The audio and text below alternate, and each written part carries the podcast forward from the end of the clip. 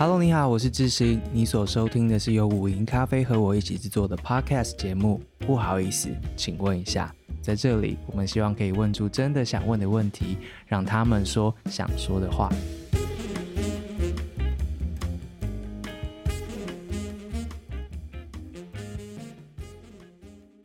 今天这一集呢，跟这个节目的出发，我们这个节目一开始其实是《真相制造》这本书的 podcast，然后后来有了一个 rebranding 的过程。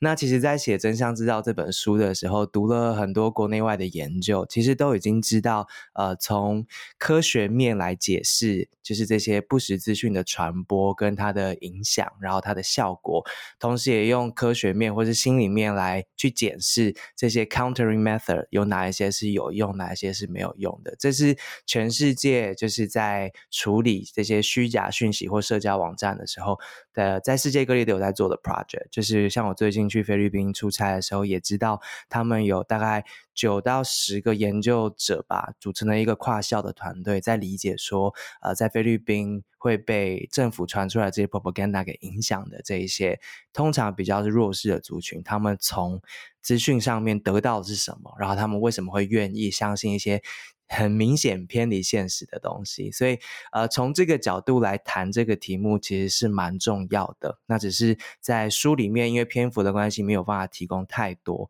所以今天就是请到了两位很重要的组织跟讲者来跟我们分享一下，我们如果从科学面或是从心理的部分来理解正在发生的这所谓不实资讯或资讯乱流的时候，我们可以怎么样来理解这个问题？那另外一方面，他们做的事情跟这个 issue 之间有什么样子的连结等等的。所以今天邀请到了两位很重要的来宾，我们可能从。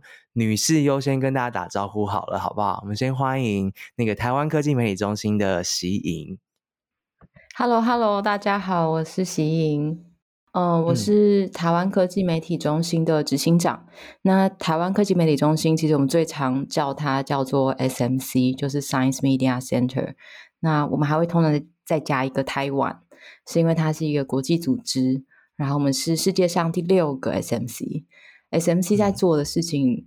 嗯很简单讲，就是我们要让科学家跟媒体记者有更多的互动。那这样子的互动，嗯、良性的互动，它可以帮助嗯科学家更了解大众希望知道的大众嗯怎么跟大众沟通。那对记者朋友的好处就是，他也可以更及时的知道科学家可以提供他们在什么专业上面嗯的支持。这样子对，但是这。嗯嗯现在其实有八个 SMC 了，那这八个 SMC，尤其是在这两年，就遇到非常非常多的跟 COVID 有关的假讯息。嗯嗯，所以原本不是所有 SMC 都有在处理 fake news 或是 misinformation，但是在过去两三年，其实就变成是所有的 SMC 都跟这一块有更深的合作机会，就是。Debunk 他们并不是创造，就 debunk 这些假资讯。嗯嗯嗯嗯，是从几年开始在台湾成立这个中心？我们是算是二零，其实二零一七年就是一个科技部的计划就开始了。嗯嗯嗯，那我自己是二零一八年加入，一直到去年开始，我们就独立成了一个。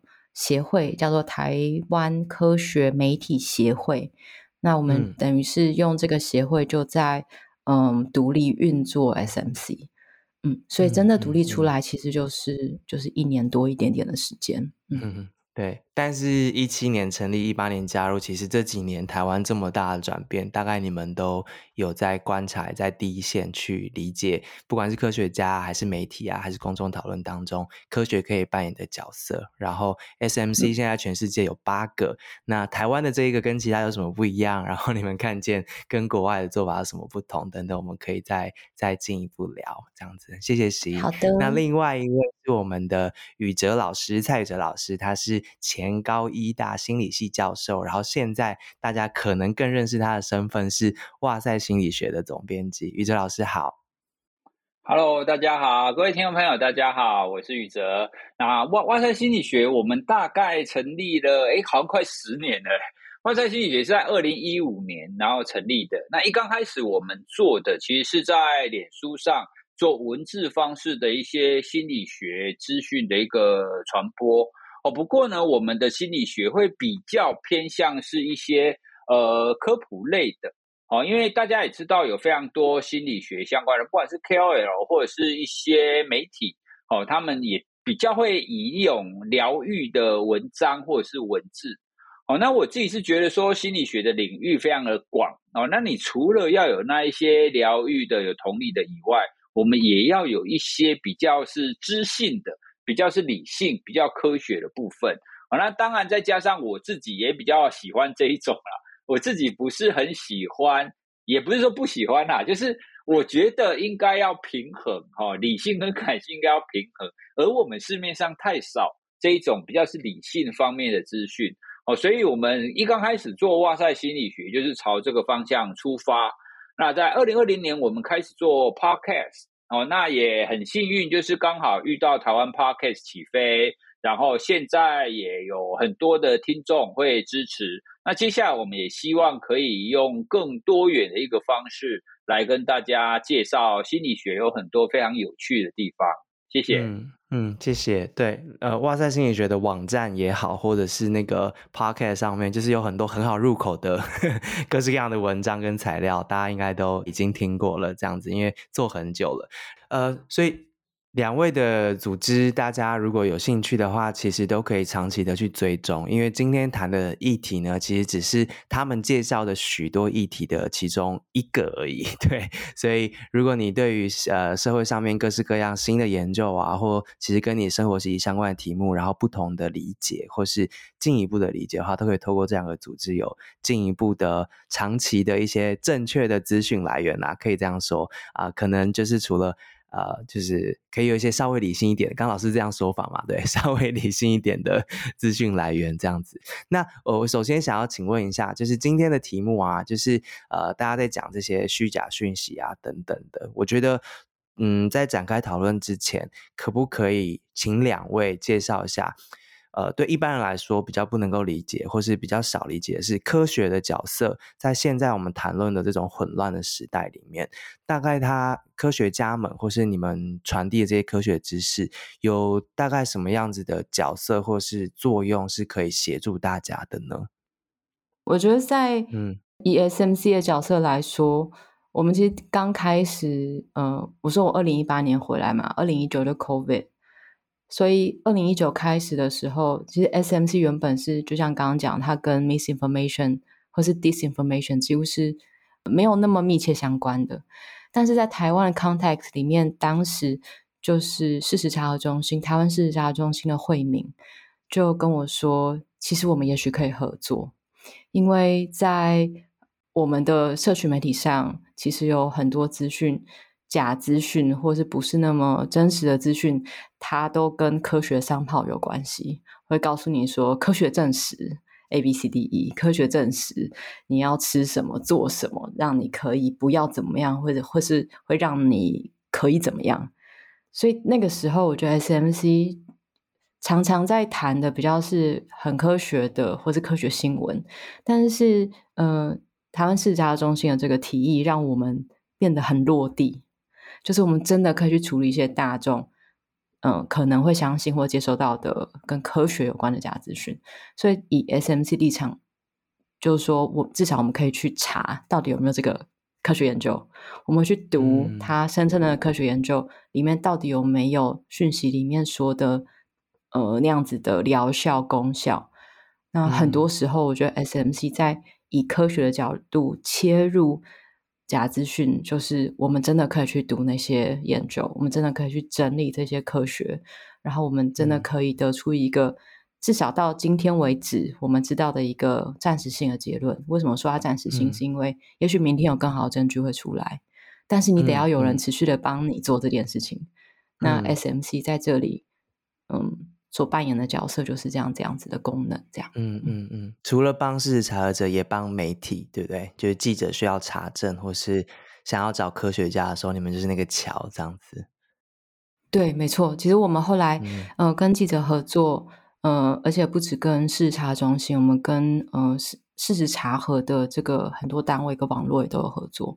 那有的时候甚至是我们就先看到了这件事情，哎，怎么好像不太对？我们可能就直接办记者会，嗯、或是发资讯。嗯、所以它其实。越来，我们有越个越主动的角色在里面。嗯嗯嗯，宇哲老师呢？因为哇塞心理学做了也蛮长一段时间了，那可能在真正就是这种台湾的所谓假新闻、虚假讯息问题大肆蔓延之前，你们就开始了。这几年你的观察是什么？你们的受众从你们这边得到什么协助，或是你们在做的各项的计划有在回应这样子的社会问题吗？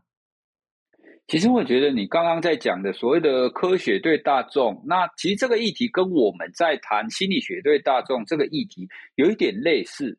怎么说呢？其实就像你刚刚描述的，在资讯乱流这样子的一个时代，其实每一个人都会需要有一些正确的知识。我们不要讲到真理那种层次啊，至少我们会需要有一些正确对我们自身或是对我们周遭有帮助，让我们可以生活更好的这种资讯嘛。那科学是在这样子的一个乱流，嗯，我想要用另外一种形容方法，其实我自己是觉得它更像是资讯爆炸的状态啦，嗯，因为有太多资讯了，好，所以呢，我们一般人你很容易不知道到底哪一个资讯才是对的，我到底要相信哪一种资讯？嗯，那这个时候，我觉得科学它扮演一个非常重要的角色，因为它不是某一个人说，它是一群资料所累积出来的。它是有所本的，哦，所以呢，在这这么多爆炸性知识的情况底下，科学应该要越来越重要。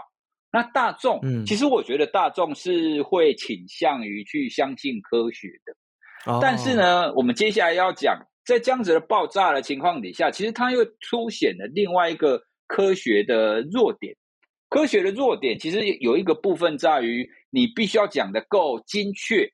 就会需要时间啊，然后在我们现在这种知识爆炸的时代，或者是你刚刚所描述的资讯乱流的时代，嗯、时间就是最少的一种东西。没错，大家没错，大家缺少时间。对，所以除了科学家自己有空在学术象牙塔里面然后讲的巨细靡遗以外，是是，是。那你你对外你在跟记者讲，其实记者多半没有那么多时间听你讲。没错。那像我接受过几次，特别是电视新闻的记者。他们通常只有三十秒的时间给我讲，三十秒他讲什么东西？没错，而且三十秒他还会给我剪。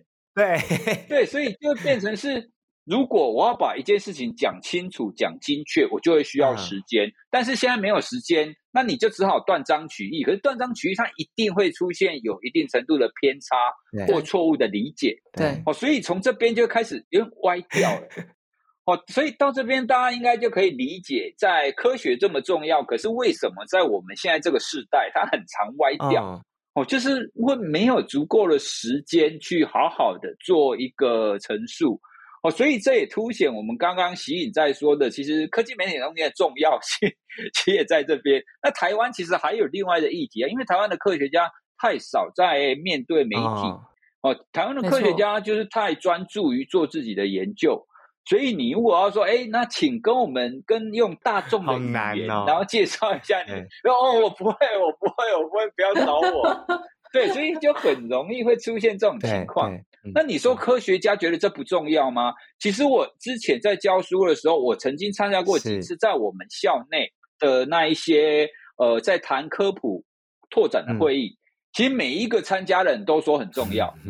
嗯但要叫叫大家出来之后，每一个人都说这个我不会 哦，所以这个就是现在台湾科学界面临的难题啦。就哎，对，很重要，哦、每个科学家要认同它很重要，哦、但是既他又没有做过，所以他们就会觉得非常的困难哦，哦。不过在我们这几年的经验，其实就还好。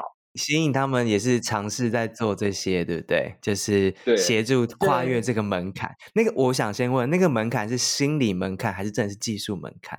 就是跟大众对话，我觉得心理门槛这个，等一下可以问宇哲老师。我可能可以提的是技术门槛。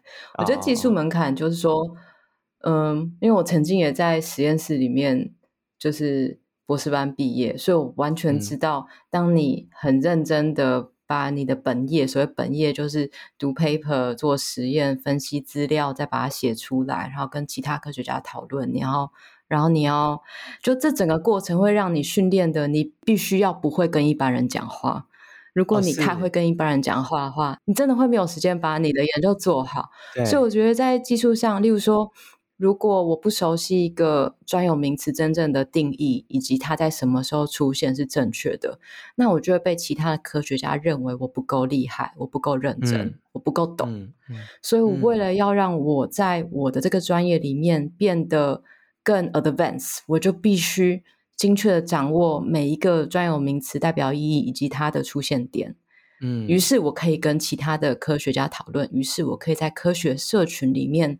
建立我自己的这条路径，嗯，但是这件事情，你想哦，如果我我是一个非常厉害的科学家，我在这个领域里面做了三十年，而且在三十年间，我几乎没有机会跟科学社群以外的人聊我的研究。我一定会跟科学社群以外的人聊天，但我们可能会聊天气啊，聊聊乐团啊，我们会聊运动，但我们不会聊我们自己的科学。嗯，所以当我一直没有这样子机会的时候，我当然就不会知道我该怎么说，才可以把这件事情说的让不是我这个领域的人可以理解。嗯，我觉得这基本上，所以我会说他的技术问题，其实是因为这个原因，就是你的训练如果要训练的很好，你慢慢就会变得不会跟大众讲话。所以我觉得这是技术上的。困难，嗯嗯嗯嗯，对我，所以我们我们其实谈到这边，我们知道科学研究或科学知识，其实有机会在这个资讯爆炸或资讯乱流的时代，协助一般人厘清一些重点的事实，比如说 COVID 的疫情啊等等的。只是说，嗯、呃，首先是科学家们不一定有时间，或不一定有技能，或是不一定有兴趣跟大众对话。另外一方面，嗯媒体好像也不一定有机会有有 capacity 去连接呃新的科学知识以及大众的这样子的沟通，然后同时我觉得刚刚有点到一件事情是，大家并不知道科学的本质是什么，对不对？比如说宇哲老师说，科学就是你要讲清楚一个事情的时候，它可能有很多的前提，而且你要提到很多研究的限制，然后才会有一个真正的一个科学的结论跟发现，但大家其实听不进这些东 东西，就是我记得希颖跟我说过，这是科学素养的意思，对不对？就是理解科学的素养这件事情。嗯、呃，两位觉得跟我们刚刚谈的这些东西有什么直接的相关吗？老师先好了，我想一下。我觉得科学的素养，它算是我们需要至少每一个成年人应该 要有的一个基本的概念，因为当你想要。我们不要说相信好了，相信想要接受科学给你的资讯的时候，嗯、你就必须要了了解这样子的资讯本身，它其实是就有一些限制嘛。嗯、比方说，我们至少我们在用药的时候，或我们在看医生的时候，我们大部分都会知道，好，那某一些药物它至少会有一些副作用嘛。好，那比方说吃感冒药，你就容易嗜睡。好，那这样子。这样大家就应该可以接受哦。就在医药上，其实我们现在就已经可以接受，而药物可能是有一定层次副作用。那科学其实是一样的概念啊。你这样子的一个事实，或是你这样子的一个论述，它背后一定带有某一些的限制在后面，它不会是完全是正面的哦。所以呢，当我们可以理解到这一点之后，那我们在接受科学的时候，我们才不会。把它无限制的扩张，会把它看得过度的美好。嗯，好，那我举个例子来说好了。大部分人在看待心理学的时候，其实会很容易会带入说，所有人都会这个样子。哦，像是最常被在网络上被传递的是，诶，那个呃桌面上很乱的人，他可能就是比较有创意的人。好，那这样这样这样子的这样子的一个研究，像这样子的推论嘛。那其实这个确实是某一个研究的结果，嗯，但是呢，这个研究的结果并不是要说哦，你桌面很乱没有关系，你桌面越乱，你你的创意会越多。其实他也没有想要谈这样子的一个结论。哦，当时那个研究是刚好他找了这一群人，他们在研究这个主题的脉络底下出现了这样子的相关。哦，是，可是大家会看到说，哇，这个结果实在太有趣了，所以就把这种东西片面把它截取出来。然后大家看到的时候就很容易解读成哦，对嘛，所以你不能说我桌面很乱啊，我桌面很乱是好事啊，等等。我上一次去 TED 就邀请去 TED 的时候，我里面找的故事就是这个故事，就是 桌子越乱，创造力越高，或是桌子越烂，表示你的右脑什么什么什么的。然后就真的去看那个研究，就像老师讲，他其实在研究的是环境会怎么影响你做决策，但是他其实没有讨论到 你是不是桌子越烂，智商越高。但是他到最后，最后就变成是这样。嗯对，嗯嗯嗯，而且它会疯传，对不对？所以就是疯传出去之后，其实某种程度它也变成了一种就是不完整的讯息，或是不完全正确的一个一个一个资讯。然后其实大家已经再也不在乎那个研究 本体到底是什么了。对，没错，大家只想证明自己的桌子乱的是对的，这样子。我觉得在科学素养上，大家常常会觉得你没有科学素养，好像。大家其实在讲的是你没有科学知识，可是我觉得这是不应该是同一个概念。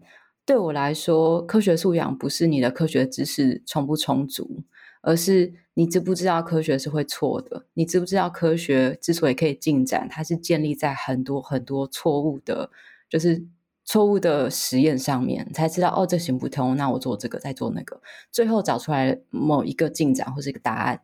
只是大家通常都不。看后面的就直接告诉你说，所以现在科学已经发现了这件事情，这就是一个真理，或是这就是一个对的。所以如果你不知道这件事情，就表示你没有科学素养。对我来说不是这样，嗯、科学素养并不是你知道多少科学知识，嗯、而是你知不知道科学是会错的，嗯、你知不知道科学是有限制的，你知不知道今天你了解的所谓科学知识，在明天可能会被推翻。我觉得这才是科学素养。知道这件事情对一般人的意义是什么？第一个是它比较有可能造成的好处是说，我就不会有人告诉我说科学这样说，我就百分之百相信他，觉得我什么都要跟着所谓的科学做。嗯，因为我知道科学它是要朝向真理前进，但是它是一个过程，而不是每一个只要以科学之名，它就是你人生的一个可以。可以依赖的一个 解方啊啊，不是一个明灯啦，这样 对对，因为我们太多事情是觉得告诉你这样才科学，科学实证怎样怎样怎样。如果你完全对科学没有任何怀疑，或是对科学没有办法重新去思考、去讨论、去解读它的话，那科学跟世界上任何一种骗术其实就是一样的意思嘛。因为我只要给你一个，哦嗯、只要让你相信就好了。我们等下来进一步请教那个宇哲老师，就是人们这种需要相信的那个心理因素是什么？但但我这边这边再追问一下，就之所以科学是有可能出错的、有限制的、是阶段性的等等，甚至可能推翻之前的知识，就是因为这样，所以我怀疑，我好奇，呃，科学是不是本身是一个被攻击的目标？在现在这种资讯的爆炸的时候，或是在很多。有意做民粹，或者是呃去攻击体制、攻击知识分子这样子的行为当中，科学的本质这件事情，是不是就变成一个很好打的一个标的？你们有看见这件事情的发生吗？就扯上政治吗？不一定，不一定，因为一般人不知道科学是可能啊、呃，今天有这样的研究，或是今天有这样的结果，但是可能下一阶段之后，他会推翻自己的结果，但。可能有时候哦，我懂你意思了。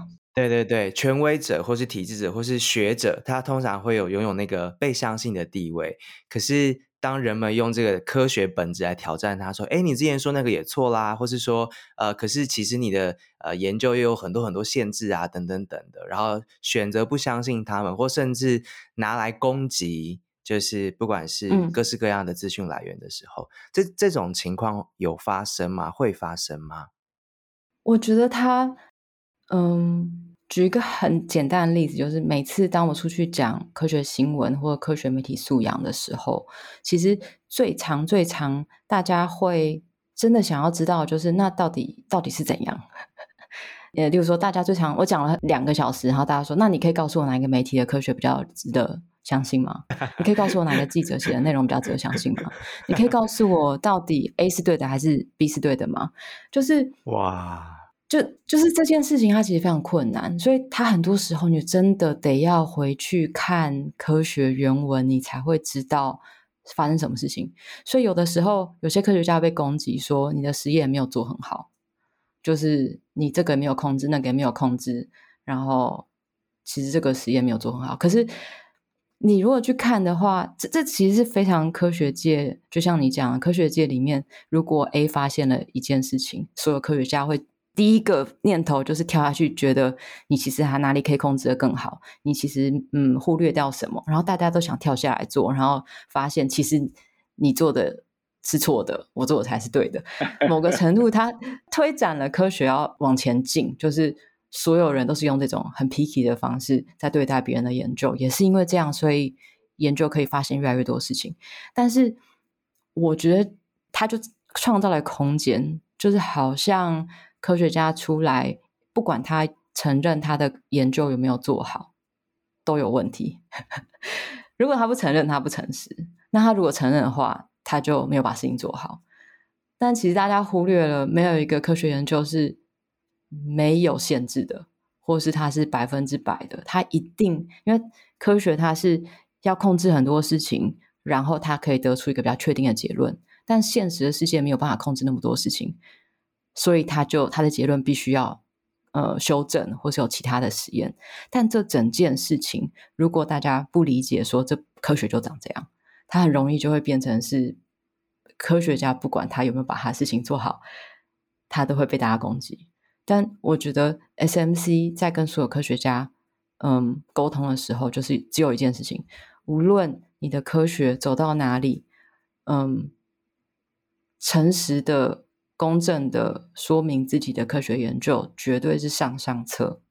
因为当你这么做的时候，其他科学家会看到你的态度，看到你的诚信。即使你的立场跟他不一样，他也会尊敬你，跟他一样是一个科学家。所以他比较不会进入到嗯、呃、政治上的人身上的攻击，他至少会 respect 你是一个科学家。嗯，那。自己的研究的限制，自己说跟别人说是两回事。Oh. 自己说是诚实，别人说是攻击。嗯，为什么不自己讲？所以其实，在很多这种合作之后，因为我们其实写 paper 的时候，我们跟其他科学家沟通的时候，我们就要告诉别人我们这里的限制是什么。那这件事情为什么当我们要跟大众说的时候，我们就把它藏起来？那这本来就是我们会做的事情，我们为什么？在跟大众说明的时候，不把它也说清楚呢？嗯，那我们发现这样子的方式，其实非常多科学家是愿意一起的。嗯，所以，当你就先讲了自己的研究，其实还需要哪些进步跟调整？嗯，其实它开启的就是一个更比较好的循环，因为其他科学家就会出来说：“对，其实我们还可以怎么做？”就变成是合作，不是竞争。嗯，我觉得比较希望是往这方向去推，这样。嗯。哇，所以科学家要把自己的研究好好的交代给大家，而且被大家好好的认识，真的是很不容易的的事情。宇哲老师，你做就是心理学的科普做这么久，你们的心得是什么？要呼应刚刚习颖讲的，其实习颖刚刚讲的有一一部分是学术界里面啊，比方说别人做出某一个结果，然后我觉得哎，什么东西可以更好，什么东西更好。那其实科学界里面多半这样子的一个互相的讨论，它会是一个促进成长的一个部分。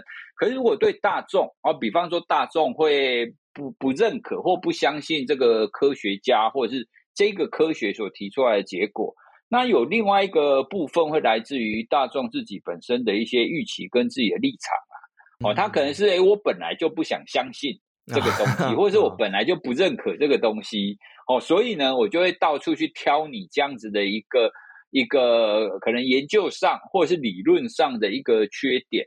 哦，因为所有的利润或者是所有会被大众看到的东西，它一定有它的好处跟坏处嘛。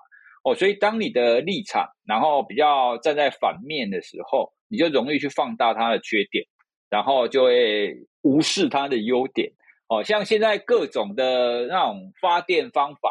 其实也类似啊，你说哪一个发电方法百分之百绝对好的呢？没有啊，没错，一定都是有好有坏嘛，对不对？对对啊，所以这这个其实是大众在面对科学的时候，你是不是可以尽量的让自己的立场就是不要那么极化，因为不可能没有立场啊，你你一定会有立场。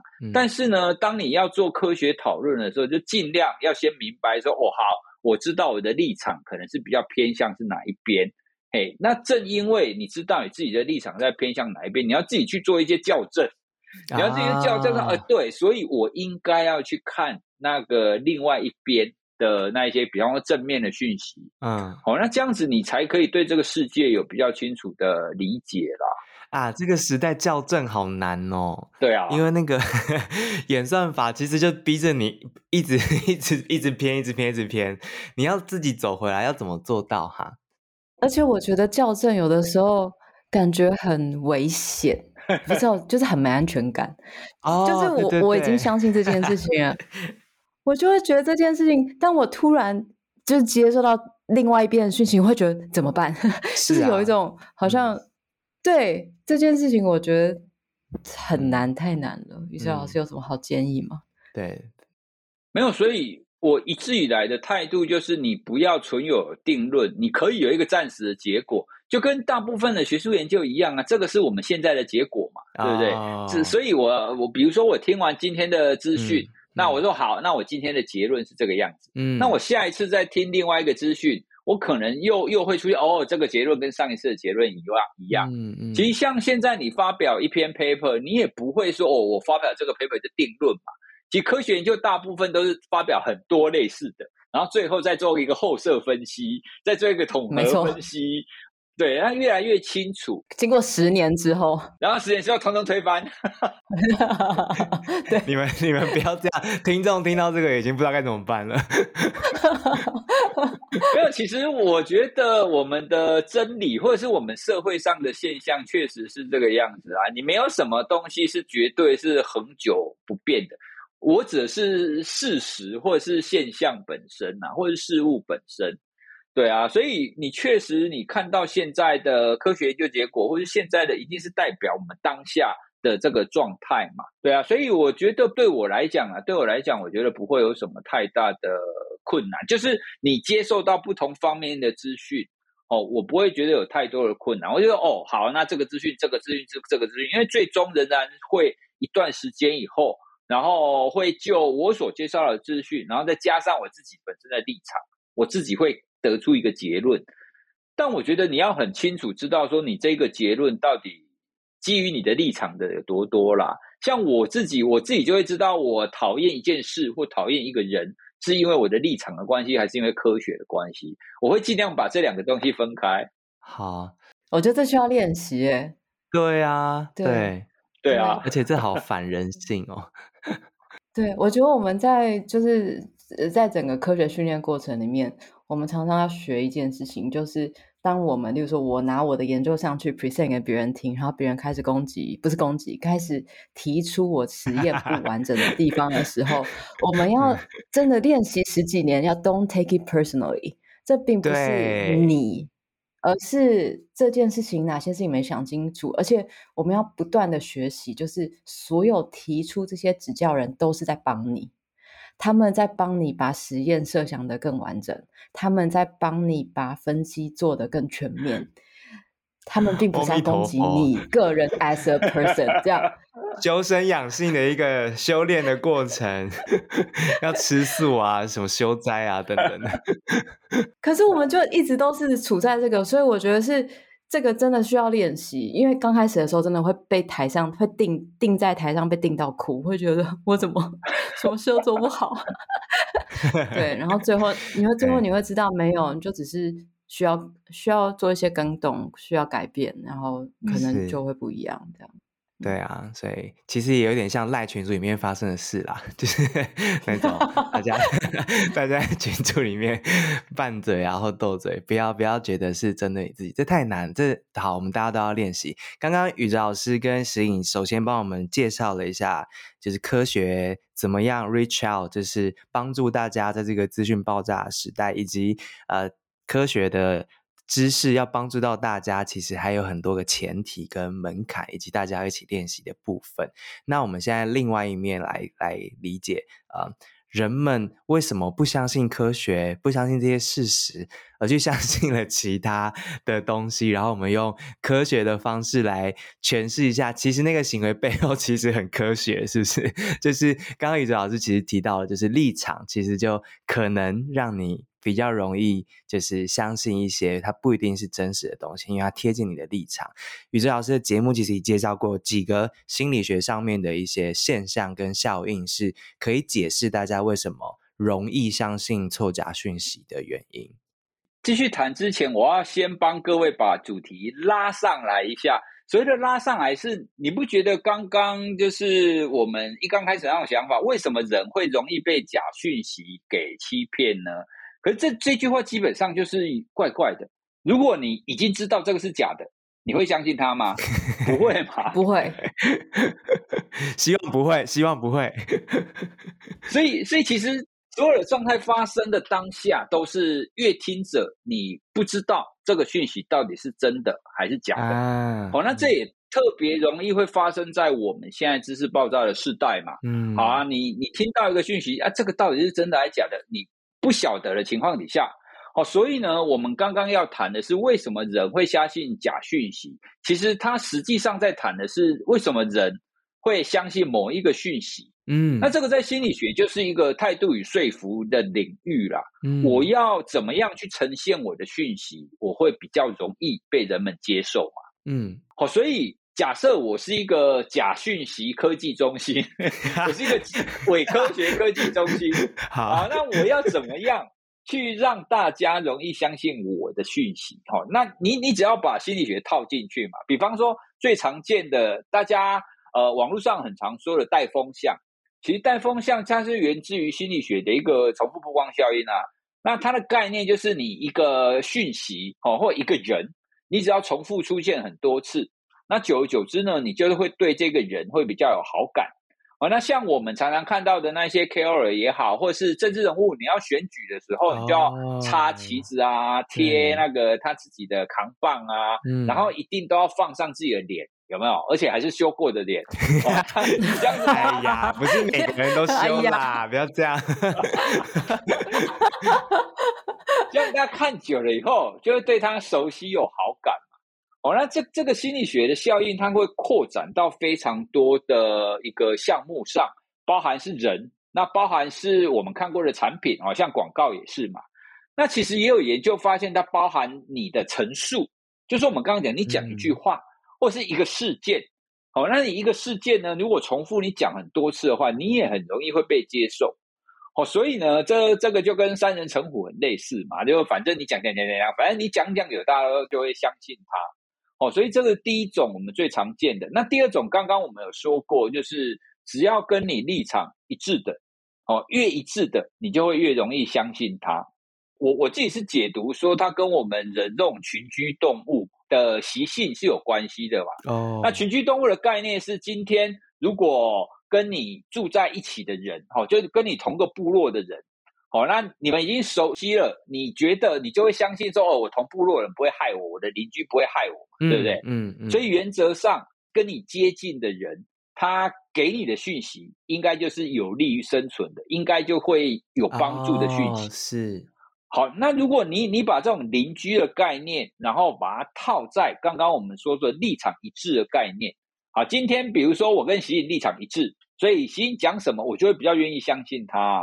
对啊，我我就比较不需要去查证，嗯、因为我觉得他跟我的立场是一样的，嗯，哦，所以呢，人们也会比较容易用这种方式来去怎么讲，做大脑去做外界的讯息的解读啦，嗯，因为大家也可以理解，我们每天要接受那么多资讯，如果我们真的每一个资讯都要判断它对的还是错的，太累了，对，哎，所以我们一定要去减少嘛，嗯，其实大脑是很懒惰的。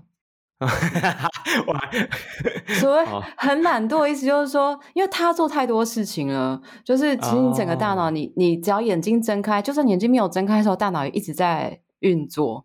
所以，如果今天有这么多的资讯，你以为只有文字声音是资讯吗？没有，你睁开眼睛，鸟叫也是资讯，然后生呃太阳也是资讯，所有东西都是资讯。他要进去，你大脑要处理这么多资讯，他一定会找一个。它最方便的。所以像刚宇哲老师讲，如果我已经觉得你是可信的，或是我觉得你是我自己的，嗯嗯、那你给我的资讯，我就不用从头到尾再去梳理或查证一次。它可以增加我处理资讯跟吸收资讯的效率。嗯、那如果就这个方式来讲的话，我们其实要去看的是，好，那大脑有哪些方，它用哪些方式在帮我们筛选资讯？如果我们对这件事情有更多了解的话，嗯、那我们就更有机会去提醒自己说，哎，我可能只是因为呃太喜欢这个人了，所以我觉得他做什么事情都是对的。这些 听起来好浪漫哦。科学是浪漫的，我一直觉得科学很浪漫。对，嗯、对，就是我觉得是越知道这些事情，它越有可能帮助你。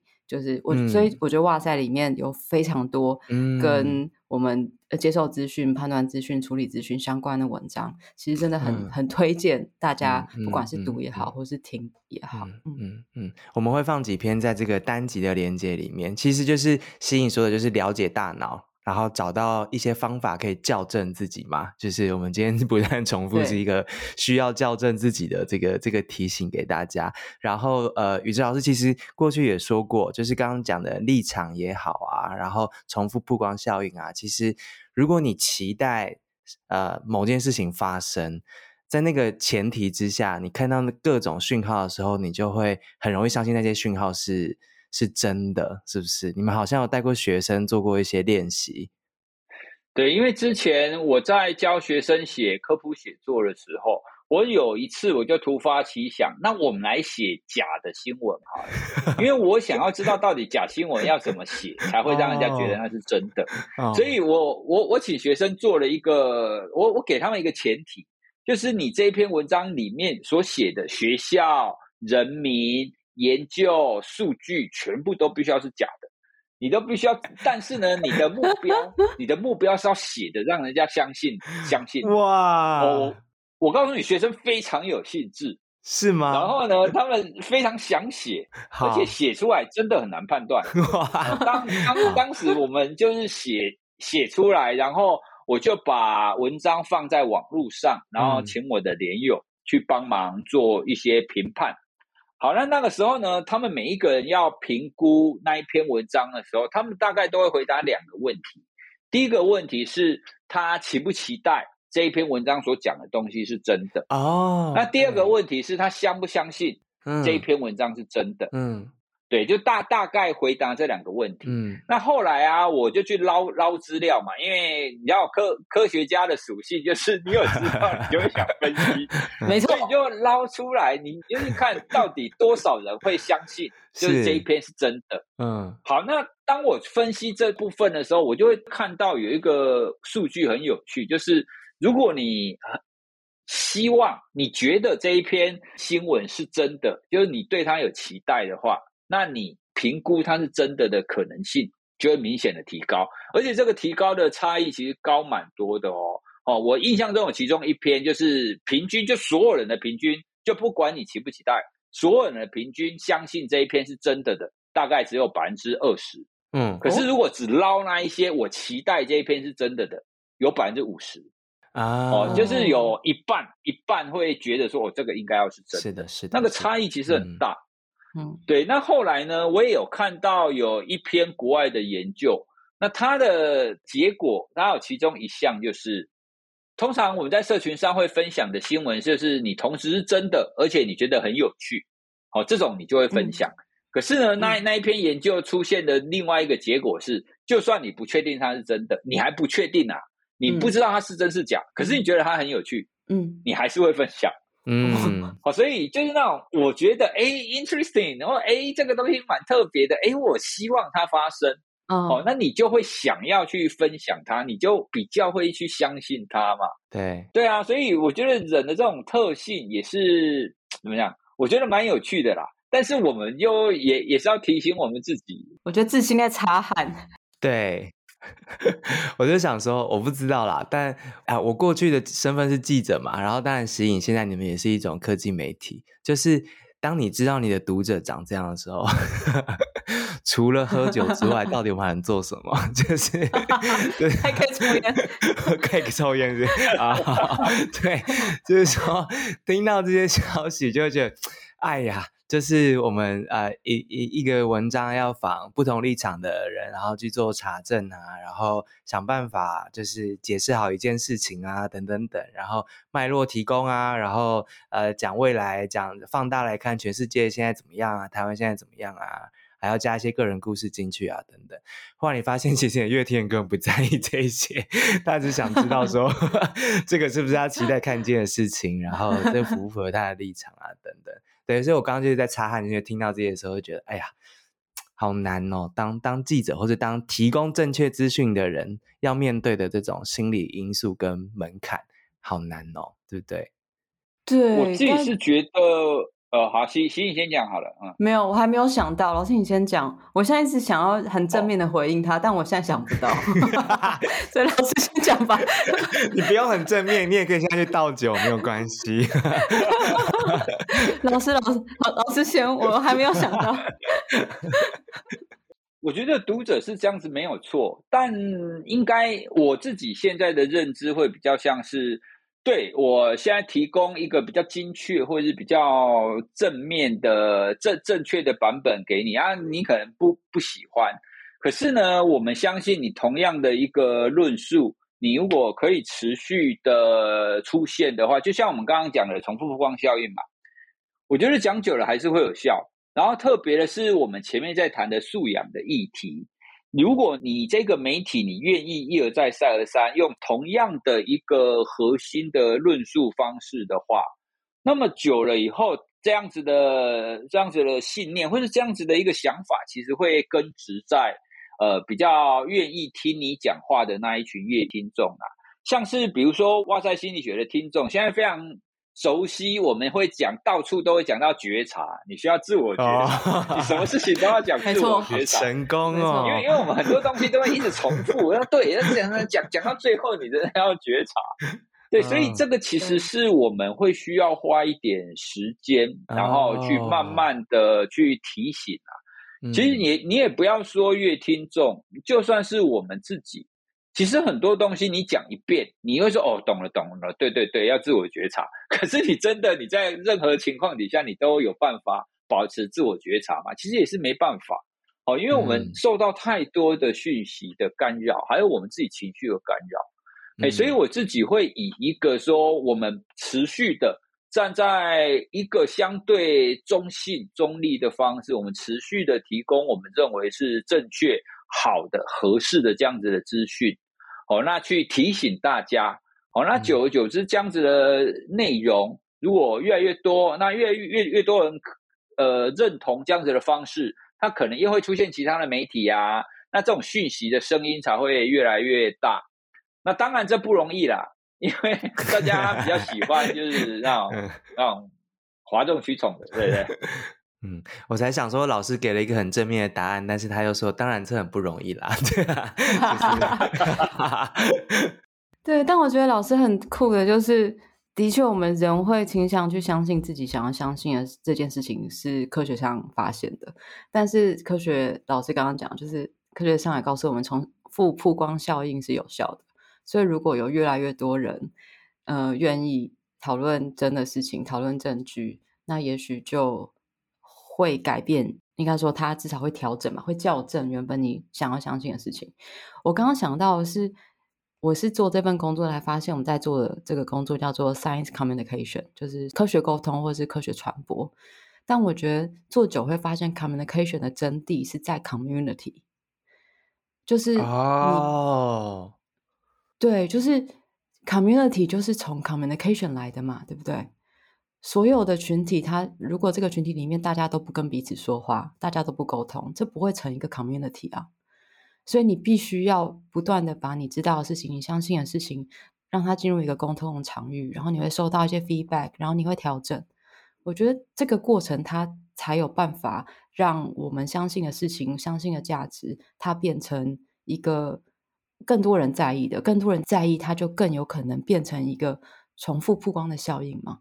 我觉得 SMT 在这边找到了更多科学家，然后我们找到了好几百位记者。我们其实在做的就是这件事情，就是我们在呃发布的资讯，它不一定是所有人都认同的，但我们会获得一些挑战的 feedback。有人会问一些很挑战性的问题，然后这个时候沟通就开始了。然后是透过这样的沟通，我们可以把我们都觉得沟通出来的价值传递给更多的人。我觉得这个可能才是我自己觉得 SMC 在做的事情里面很重要的部分。嗯嗯嗯嗯，对，两位老师其实都是在建立了一个 community，就是不管是哇塞心理学啊，还是台湾科技媒体中心啊，其实慢慢慢慢的已经一个十年了嘛，所以其实都有自己的一个 community，然后。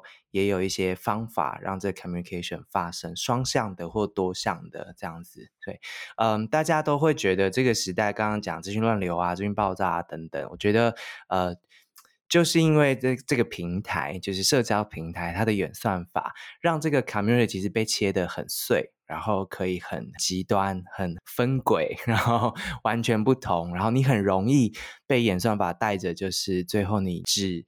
碰触到某一个面向的讯息，这样子对，所以嗯，也提醒一下大家啦。虽然演算法不会主动帮助我们去做正确的重复曝光的效应，它不会好心的把一些就是希望大家看见的事情，然后去让大家看，因为或许那些对它商业机制并不是一个正面的一个作用，但呃，使用者本身是有。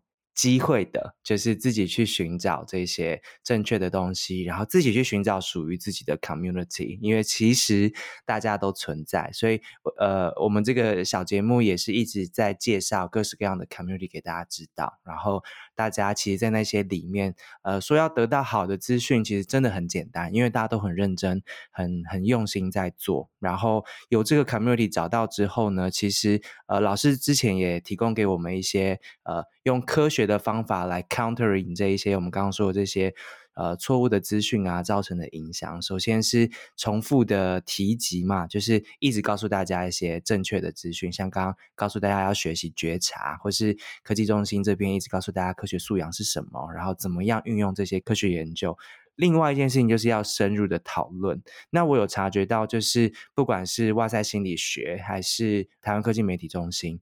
都在跟你们的 stakeholder 其实是展开一个长期的深入的讨论，甚至是培力。就是这件事情跟以前传统的资讯环境这些其实不存在的，对不对？我我自己是这样解读你们做的各式各样的事情，我不知道你们自己觉得如何？我觉得做 podcast 是一个意外，但它确实是会出现你刚刚讲的这个结果。哦，因为你你也知道，在文字的报道里面。就算你写一篇大概两千字的文章，那现在很多人都在电电子都在网络上阅读嘛。其实两千字的文章，他去阅读的时间大概了不起一分钟吧。哦，大概一分钟他可能就读完跳开了。所以我们就可以想象你的思绪会停留在这个议题上的时间，其实就一分钟诶，而且你没有太多的余韵。因为你跳开之后，你就立刻跳到另外一个讯息，搞不好你下一个讯息就是在看啦啦队跳舞啊，所以你根本 不会针对那个议题有任何的深入去。那 Podcast 有趣的地方是我们会发现，如果大家愿意听，那他可能不是第一注意力哦，他可能正在洗碗，或是正在跑步，正在散步，可是呢，这个讯息会一直在他的脑中，哦，就是一直不断的出现。那他们可能会有三十分钟的时间，甚至更长的时间，会去针对一个议题，然后去做这样子的一个沉浸。好，所以这样子是相较之下比较有机会去让大家理解说，哦，好，那原来这个主题可能不是我想的那个样子。哦，所以确实，我觉得相较于文字相比，那 Podcast 会会更有机会去跟大家做一个澄清啦。那当然，如果你文字是那种比较长的，就是一本书，哦，那它确实又更能够结构性的把一件事情讲清楚。不过大家也知道，就是大家现在大众时间非常有限哦，所以 他愿意花很多时间去阅读的时间就变少。对，欸，所以相较之下，我觉得刚好有 Podcast 这个机会哦，然后我们可以针对一些主题有比较深入的讨论。嗯嗯嗯，吸引呢？对啊，我要帮宇哲老师补充，其实宇哲老师他们做了很多线上跟线下的各式各样的课程。对啊，然后我觉得这些课程某个程度就是它是真的有人跟人的互动，然后有很高程度的，就是你刚刚讲那个培力的成分在里面。嗯，那 SMC、嗯、对，的确就是我们也是开始做以后才意识到说，对耶，其实它是一个双向培力。它不是一个我去培力别人，嗯，因为其实我们中心里面只有一个同仁有媒体背景，其他人没有。所以当我们在跟媒体互动的过程中，嗯，我们可能提供了科学，但是媒体在培力我们关于媒体需要知道的事情。那我们接受到之后，我们跟科学家讨论，其实我们也把我们从媒体身上学到的让科学家知道。所以我觉得他与其说他是。A 去培利 B，不如说它其实是可能不只是双向，是三向的。就是我们跟记者，我们跟科学家，科学家跟记者，记者跟科学家。嗯，我觉得所谓的赔利，我看起来其实就是一个，当你有开启了对话跟沟通，其实就有可能会互相改变跟互相呃怎么讲，互相进步的一个过程。对，嗯，我觉得真的。嗯真的人跟人的，嗯，实际上的交流是有可能促成一些我们很想要看到的改变。嗯嗯嗯嗯，对。听众如果是认真有在听这档节目的话，他之前可能听过另外一集叫做《王军的事情不好说》那一集，我们找了业界的人来谈，就是王军的事情啊。嗯、那我们今天完全用另外一个视角来告诉大家，这个资讯环境里面。还有哪一些讯息可能是对大家有帮助的？然后这个科学社群他们正在做哪些努力？然后有哪一些方法？我们节目最后其实都有一个 Q&A session，就是跟一般的呃演讲一样，对。所以我我快速念一下几个听众提的问题，然后其实很多跟刚刚我们聊的内容是完全相关的，完全重叠。但呃，看两位老师有没有什么要回应的？好，有人问他直接问说，跟异温层沟通就是关于。假讯息这个题目的时候，怎么样沟通这个方式会比较好？我想他讲的是说，就是怎么样告诉对方这个这件事情的存在，然后我们要怎么样达成共识，或是等等的。好，第二就是有人问说，他的妈妈其实很爱传，就是一看就很假的讯息给他所有的小孩，然后传的这个是小孩，然后他发现自己的妈妈其实只是在。讨爱就是跟他的孩子们讨爱，就是他不管传什么，其实内容不太相关，这是他的心得。第三位听众他说，媒体环境变得这么快，就是各式各样的角色啊、模式啊等等的，呃，但是试读这件事情本身的变跟不变，呃。应该是什么？也就是说，识读的这个培力或教育的工作，呃，有没有办法跟上这个环境？那变跟不变是什么？或许两位老师可以有一些 feedback。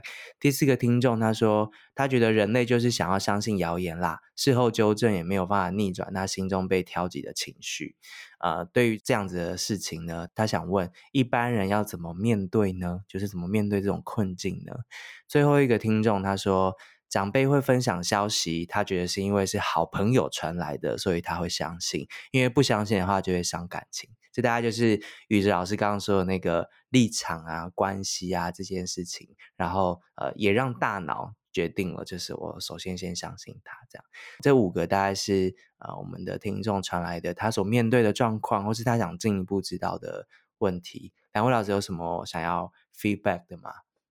我想要聊一下第三题啊，就是讯息变动的这么快，嗯、增加这么快，那识读本身的变与不变是什么？嗯、我觉得不变的是这样子的资讯的爆炸跟讯息的变动会更快啦，就是这个变动会一直存在着哦，所以呢，就变动存在的这件事情是不变的这件事。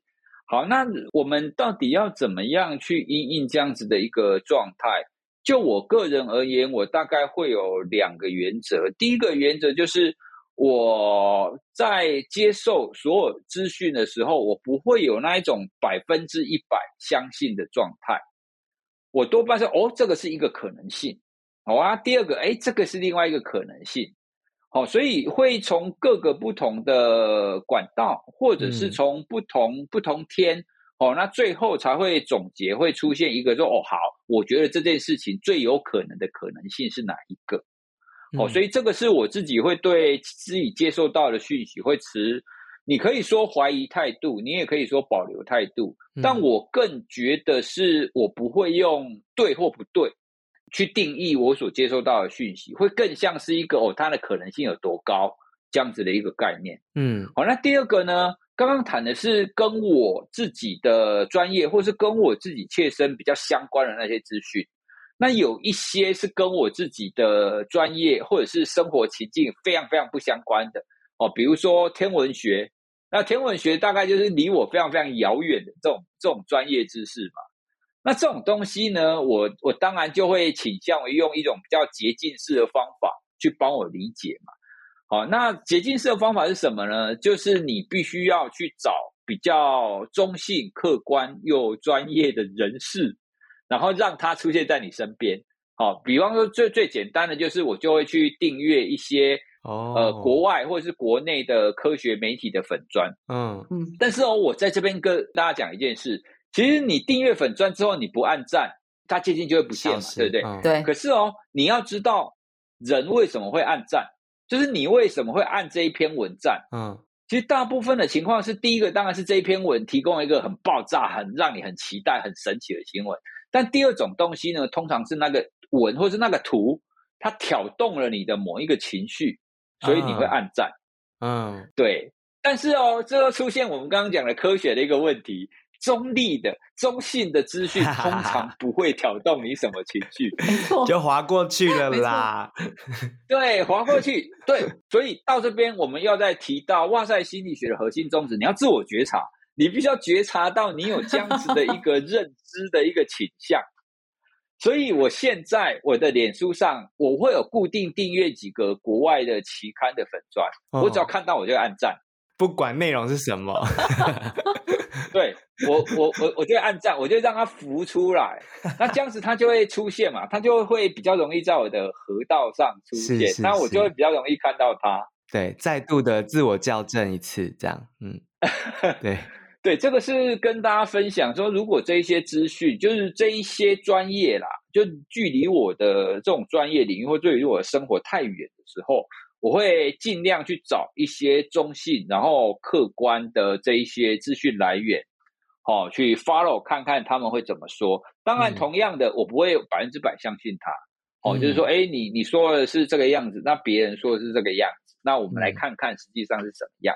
嗯，对我，我觉得用这样子的一个保留的态度去面对我我们所需要的这么多爆炸性的知识，哎、嗯，它相较之下就比较不会，我觉得我自己是比较不会那样患得患失啊，就是说，哎，我会被骗了，哎、哦，这个到底是真的假的？嗯，因为没有什么东西是百分之百的，嗯、哦，它一定都是有一定程度的它的可能性存在。嗯嗯，嗯对，这个是我的想法。好。喜颖呢？有这这五题，有没有特别想要聊什么？就是刚刚讲到那个跟易温层要怎么沟通啊？哦，其实我第一个要问的就是哦，易温层是谁？怎么个易法？嗯、就是当我们要沟通的时候，又要问对象是谁？嗯、那我觉得这个比较我自己的感觉就是不要想要改变对方。因为当你想要改变他，他就会抵抗，嗯、你们就没有办法沟通。所以有的时候不是站在一个我想要改变你，而是我想要听为什么你会这么想，为什么你会这么觉得，然后也回馈一些自己的历程跟经验。然后、嗯、通常我们可能现在看不到任何改变，但事实上，在只要不要让这个对话的。管道或通道被关起来，那其实他就会有机会再吸收到其他的资讯。是这是我自己觉得可能比较、嗯、比较好的方法。但如果讲到父母亲，嗯嗯、我想到我们古人会说那个。易子而教，我们是否可以易父母而教？不行，各位，可以 吗？不可以，不行吗？不可以，我不觉得会有用。对，我觉得可能没有用。某种程度觉得社区大学就是一种易父母而教的这个机制，好像有一点，好像有一点，有一点，对对对对对对对。好，父母应该是另外一题，是不是？对啊，我觉得其实那个听友已经有讲了，嗯、其实父母有时候他丢一个资讯给你，嗯、他其实资讯不重要，他只是想跟你聊聊天。对啊，那就聊聊天。对，那反而是我们不要不要纠结在这个东西错了，你为什么要篡改？就如果我们可以 let go 的话，let go，其实大部分时候 let go 就没事了。对，对，而且其实 let go 可以让这个沟通的管道是畅通的。如果还是畅通的，那你就还有机会做点什么。对，不可能最实用的一个秘诀是 let go 吧？今天这一集 也是蛮正向的。对，我，我用用石颖的话来解释，大概就是让它变成你的 community，然后你们才有可能有一个有效的 communication。就是乱乱套用你的那个理论，但大概首先你们要。对对对，在在一起嘛，这样子对，好，嗯，嗯，今天非常非常谢谢两位老师，然后呃，我。不管是在哇塞心理学，或者是在呃台湾科技媒体中心，呃，像台湾 SMC 的网站上面，其实有一篇文章，就是一个老师他的研究，然后呃学者写的啦，但我觉得蛮好懂的。总之，他直接把疫情就是 COVID 就是病毒，然后跟这些假资讯的事情比在一起。那他的结论当然就是说，我们要走到群体免疫的那一天，这样，然后呃，对于这个病毒，可能就呃。有一些防卫的机制啊，他从二零一零的一些 research 开始盘点到近期，所以要不断去比较说，呃，虚假讯息跟病毒的传播之间有什么样类似跟不一样的地方。大家有兴趣的话，也可以参考一下。这两个网站上面都有很多，有点像算命，就是 你看了一下，就那个签上面说什么，你自然就会想到自己的生命里面的 很多的情境，这样。像今天刚刚老师宇哲老师谈的很多东西，我都想到。如果你是真相制造作者的话，你就会想到那一些呃德国新纳粹的网红啊，他每天跟你直播，然后他让你觉得他是你的人，所以接下来投票的时候他说什么你都会相信他。他灌输反移民或是新纳粹的思想的时候，小朋友也会站在他那一边。又或者是书里面很多写这些假新闻。制造虚假讯息的这些网军，他们其实就是老师刚刚说的那个，他写那些你期待会发生的事情。所以，呃，其中一个 quote 就是说，呃，蓝色的我就写呃韩国瑜的游行百万人，然后绿色的我就写蔡英文的游行百万人，然后你就会点进来了。对，其实就是那个写你期待会发生的事情，他就会得到你的流量。所以，呃，今天讲的很多可能是研究啊，或者是观察等等，但其实我相信在每个人的生命里面，他都有很具体的。事例发生，所以如果你听完有什么想法，或是你有一些回馈、一些故事，都可以呃传私讯给我们，我们就会传达给两位今天的讲者。那也鼓励大家加入这两个 community，这样子，然后相信会对你们自己都有很多的帮助。呃，谢谢两位的时间，目前这样还 OK 吗？谢谢，OK 啊，很开心。